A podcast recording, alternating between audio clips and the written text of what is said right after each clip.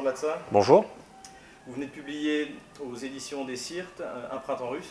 Tout à fait. Donc c'est un, monument, ça fait 350 pages. Euh, ça a à la fois euh, des considérations historiques, politiques, sociologiques, économiques, démographiques, puisque vous êtes le meilleur spécialiste français sur la démographie russe. Mhm. Et euh, on va pas bientôt, on va bien sûr pas revenir sur l'ensemble du, du, livre, mais il y a quelques thèmes que je voudrais aborder avec vous qui m'ont particulièrement plu. Mais la première question qui est évidente, c'est pourquoi avoir écrit ce bouquin?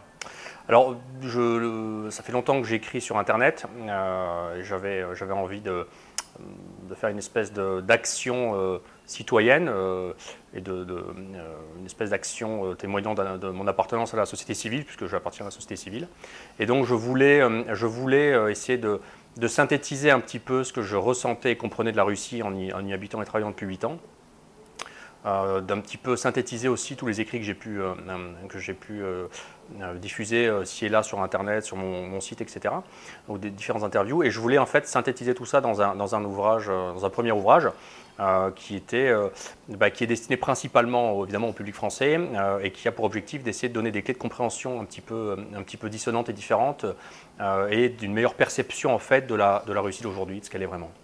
Alors la première chose qui, frappe dans, dans, votre livre, c'est un peu, qui donne un peu le vertige, c'est le, redressement euh, poutinien, puisque vous décrivez d'abord une situation qui est catastrophique hein, des mhm. années 90, mhm. de la sortie de l'URSS, et on bascule alors à une espèce de, on va dire, de, success story, euh, c'est-à-dire euh, presque un film américain d'un président qui arrive et qui redresse le pays dans quasiment tous les domaines.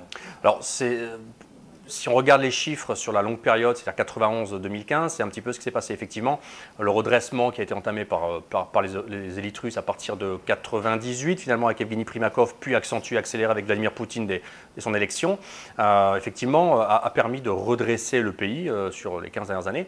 Mais bon, il y a eu beaucoup de moments difficiles. Il y a eu deux guerres, il y a eu des attentats, il y a eu deux crises économiques.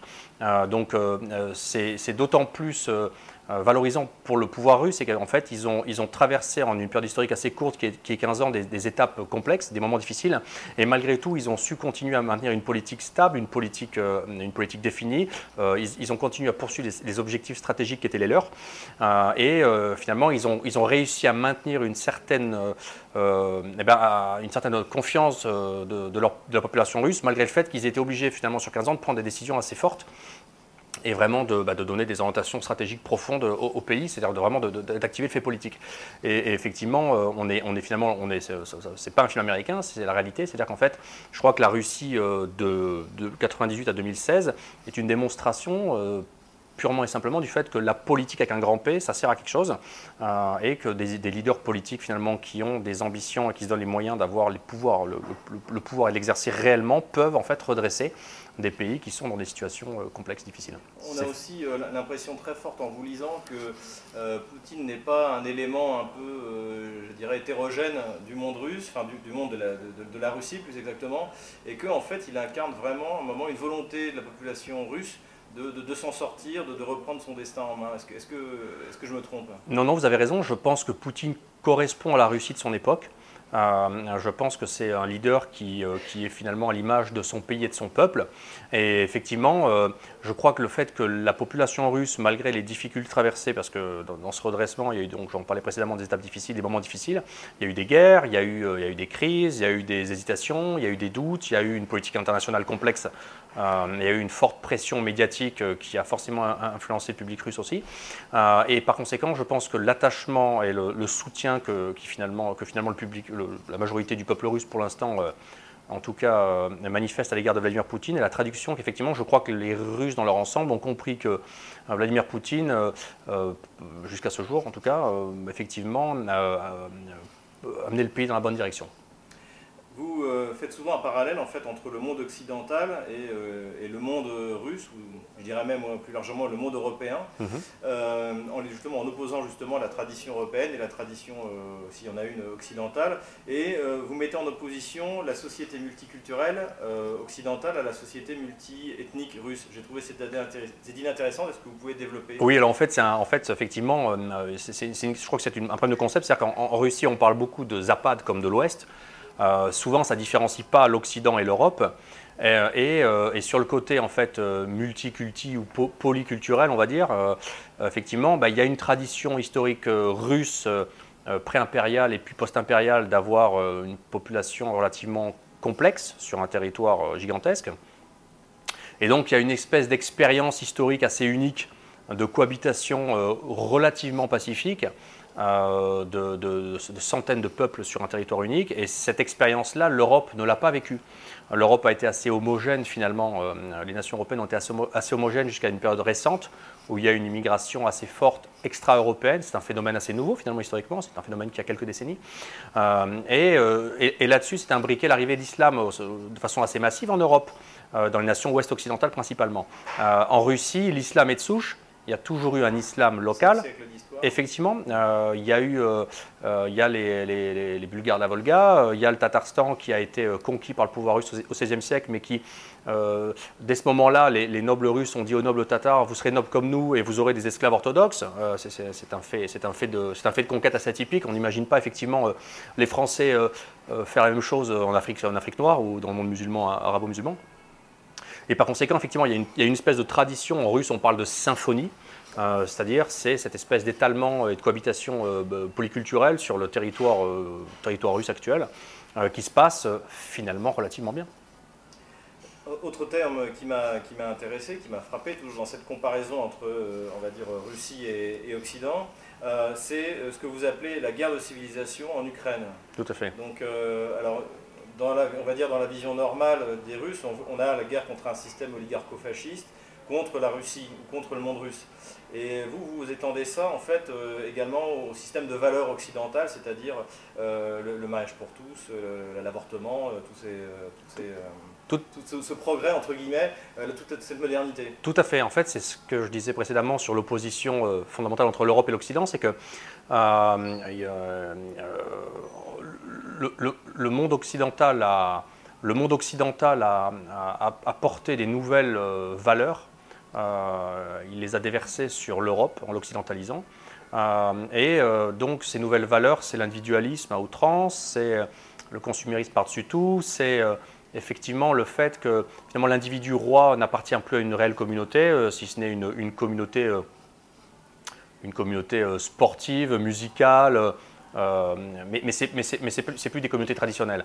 Et ce que j'ai pu constater en, observant euh, de Moscou euh, beaucoup les événements en Ukraine, c'est qu'effectivement, il y a une grande partie de la population ukrainienne à l'est du pays qui a dès le début euh, manifesté verbalement et publiquement son refus d'accompagner, après le coup d'État qui a eu lieu à Maïdan, d'accompagner la direction des nouvelles élites, que, les nouvelles élites ukrainiennes insufflées au pays vers son occidentalisation.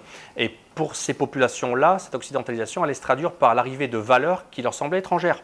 Euh, donc euh, effectivement, il y a une espèce de grande ligne de rupture, il me semble, entre une partie occidentale de l'Ukraine dont on peut se demander si elle se pose vraiment cette question sur des valeurs, euh, ou si ça, ça, lui a été caché, et une partie un peu plus orientale, on va dire est-ukrainienne, qui elle, au contraire, a pris ce sujet très à cœur, ne souhaite pas accompagner cette occidentalisation et ces nouvelles valeurs, et semble penser sincèrement qu'elle est proche du monde russe et donc souhaite finalement rejoindre l'autorité de Moscou au sens large. Et je crois qu'en fait, il y a une rupture fondamentale à ce niveau-là qui a été mal traduite euh, par les analystes et commentateurs européens et occidentaux. Euh, dans le domaine euh, plus historique, on découvre pas mal de choses dans, votre livre, notamment le projet de Prométhée, donc, qui démontre que la, volonté d'essayer de découper la Russie en, en plein de petites républiques, enfin, plus ou moins grandes, n'est pas nouveau. Et euh, est-ce que vous pouvez nous en parler d'un peu plus Parce que c'est des choses que personnellement je ne connaissais pas et qui m'ont vraiment, vraiment intéressé. Oui, oui, euh, je, crois qu'il y a une euh, logique stratégique très profonde chez certaines élites occidentales et principalement anglo-saxonnes, britanniques puis américaines, puisque l'Amérique a pris le relais au sein du monde occidental de, l'Angleterre dans sa domination de ce système, on va dire. On est passé d'un système anglo-centré américano-centré. oui, il y, a, eu tout de suite une espèce de sensation qu'en fait, les, séparatismes euh, ou les euh, volontés séparatistes pouvaient être euh, développées et accompagnées. Ça concernait principalement les zones musulmanes du pays, notamment le Caucase, et, que donc en, soufflant sur les braises, on allait pouvoir arriver à couper des parties stratégiques, territorialement, géographiquement, du territoire russe, et les séparer en fait de l'autorité de Moscou. Et c'est quelque chose qui a continué dans les années 90, puisqu'il y a eu des projets américains d'enlever le Caucase ou de l'extraire de l'autorité de Moscou. on peut imaginer que ça continue encore aujourd'hui. Il y a, les autorités russes ont très très souvent parlé du fait. théorisé, tout, tout, à fait. Ça a été parfaitement théorisé et les autorités russes en ont, rapidement et très tôt parlé, mais ça a été peu écouté. C'est qu'il y a des immixtions anglo-saxonnes américaines principalement pour accompagner euh, le terrorisme euh, et le séparatisme dans certaines zones musulmanes de Russie, euh, principalement le Caucase. Pour en finir, en fait, avec. non, je changerai ça. Mhm. Dernière euh, question euh, que je voulais vous poser, euh, elle est plus générale, elle ne concerne pas particulièrement votre livre. Donc ici, on, fait, on est au Normandie-Yémen, donc c'est un peu la, base, le restaurant de la, résistance française à, Moscou. Nous sommes régulièrement attaqués, nous n'avons quasiment jamais accès aux grands médias. Récemment, il y a deux livres que je ne citerai pas, tant leur médiocrité et, leur aspect fiche de police des renseignements généraux euh, est, évident. Mais euh, de manière générale, comment expliquez-vous euh, cette absence à la fois d'accès aux grands médias que, nous avons, nous, on va dire les, intellectuels pro-russes C'est ma première question. Et ma deuxième, lorsqu'on lit justement cette littérature qui tente de nous combattre, on est surpris par la médiocrité. Alors, qu'est-ce qui se passe? Il n'y a, personne en face? Comment vous expliquez ça? Bon, je crois que le premier pouvoir, c'est le pouvoir médiatique. Aujourd'hui, il y a un pouvoir médiatique qui s'est formé en France, euh, qui est ouvertement critique du fait politique, euh, qui porte en lui-même euh, un certain nombre de valeurs et de visions du monde qui restent très favorables au système occidental. la presse de gauche en France est dominante. Le journaliste français est généralement un homme assez dire libertaire, faussement ouvert, qui se complaît dans le système qui lui permet de vivre finalement. Et je crois que, je crois que pour avoir rencontré beaucoup de journalistes euh, français à Moscou, beaucoup de correspondants, ce que j'ai pu constater, c'est qu'il y, a une forme de sociologie assez commune. Il y a souvent une volonté de porter des valeurs, euh, de pousser ces valeurs dans le pays dans lequel ils travaillent et pas de s'intéresser aux valeurs du pays. C'est-à-dire qu'en fait, on ne décrit pas le cadre et les couleurs qu'il y a sur le cadre, on montre euh, une petite couleur d'un cadre en disant voilà, c'est comme ça. donc le, journalisme aujourd'hui français tel que on peut le constater tel, qu'il fonctionne en Russie par exemple, ben, euh, il y a rarement euh, des articles qui décrivent réellement ce qui se passe, mais surtout qui expliquent pourquoi c'est comme ça, mais pourquoi c'est pas comme chez nous? Euh, j'explique dans le livre que la Russie est un pays différent des autres, qui a ses logiques propres. Et la deuxième chose, c'est que je, crois qu'il y a effectivement il y a un vrai problème de qualité de travail. C'est bon, ben, on en a beaucoup parlé, j'ai beaucoup écrit là-dessus, je ne suis pas le seul. Il y, a, souvent des articles qui sont peu fouillés, euh, il y a, il y a peu de, compréhension. Oui, il y a peu de compréhension globale. un des sujets là-dessus, c'est la démographie. C'est-à-dire qu'on constate que tout le monde a recopié les chiffres des précédents sans vérifier. Et au bout d'un moment, avec 15 ans d'inertie, on s'est aperçu que les chiffres étaient plus bons.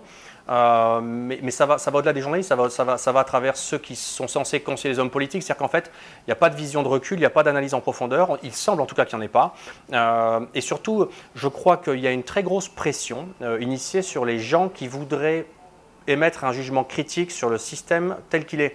Euh, je crois qu'il y a euh, fondamentalement en France aujourd'hui une inertie néoconservatrice morale assez forte, qu'elle ne supporte pas la critique euh, du système en place, et qu'en tout cas, il ne faut surtout pas dire aux Français, il y a d'autres modèles en émergence qui pourraient avoir des points positifs sur lesquels on pourrait s'inspirer. je crois que tout ça va dans une dynamique globale et commune qui est forme d'intégration et de resserrement transatlantique. Et c'est ce que j'écris dans le livre, c'est que je pense que la France d'aujourd'hui, comme la France sous De Gaulle, pourrait initier des nouvelles dynamiques à ce sujet-là. Et effectivement, vous avez raison, euh, euh, on l'a pu constater récemment, euh, l'accès aux médias est coupé. à ceux qui critiquent un peu le système tel qu'il fonctionne actuellement ou qui voudraient émettre des idées un petit peu, on va dire, différenciées, dissonantes, et pourquoi pas parler de la Russie. La Russie est devenue un sujet tabou. Je crois que la chape de plomb vient de l'Union européenne qui impose au, système médiatique des États membres euh, euh, d'attaquer Moscou. Je crois que ça vient de là aussi beaucoup. Euh, il y a des projets initiés et financés par Bruxelles pour lutter contre une espèce de propagande russe qui n'existe pas plus que Lara Croft. Ça n'existe pas, euh, c'est une invention. Mais ça déclenche des budgets, ça occupe des journalistes, euh, ça donne quelque chose à faire, ça donne un, os à ranger, et pendant ce temps, on ne s'occupe pas des vrais problèmes. Donc, euh, je, crois que heureusement, il y a Internet, il y a, les, médias un petit peu alternatifs, et ils, ont une popularité croissante. de toute façon, la dynamique va dans ce sens-là et, rien ne pourrait être fait contre un moins de censure Internet. Et effectivement, vous avez raison, on a vu récemment des livres sortir pour attaquer d'hypothétiques réseaux russes. On a dépassé le polar, on se rapproche de la science-fiction. C'est des livres qui sont écrits au conditionnel, donc c'est même pas attaquable. il y a des faits simples qui ne sont pas vérifiés. Effectivement, il y a un gros travail peu efficace finalement, euh, peu nuisible, euh, de gens qui ont, dirait, soit bah, ont reçu des commandes, euh, soit manque d'idées, soit manque d'énergie, soit les trois. en tout cas, ce qui est certain, c'est que pendant ce temps, pendant que ces livres sortent, je pense qu'il y a de moins en moins de Français qui y croient, et je pense qu'il y a de plus en plus de Français qui consultent Internet. Encore une fois, je pense que euh, le plus simple pour les Français pour se faire une vraie idée, c'est de consulter Internet, c'est d'écouter toutes les voix au chapitre et de se faire, euh, à mon avis, une idée par eux-mêmes, voire de venir euh, à Moscou en vacances, visiter la capitale de Russie et se faire aussi leur idée sur la Russie à ce, moment-là. Merci Alexandre Latsa. Merci beaucoup. je recommande la lecture de ce livre qui est justement une pierre à l'édifice de la réinformation, Un printemps russe vers un renouveau de la Russie et c'était édité aux éditions des Tout à fait. Merci. Merci beaucoup.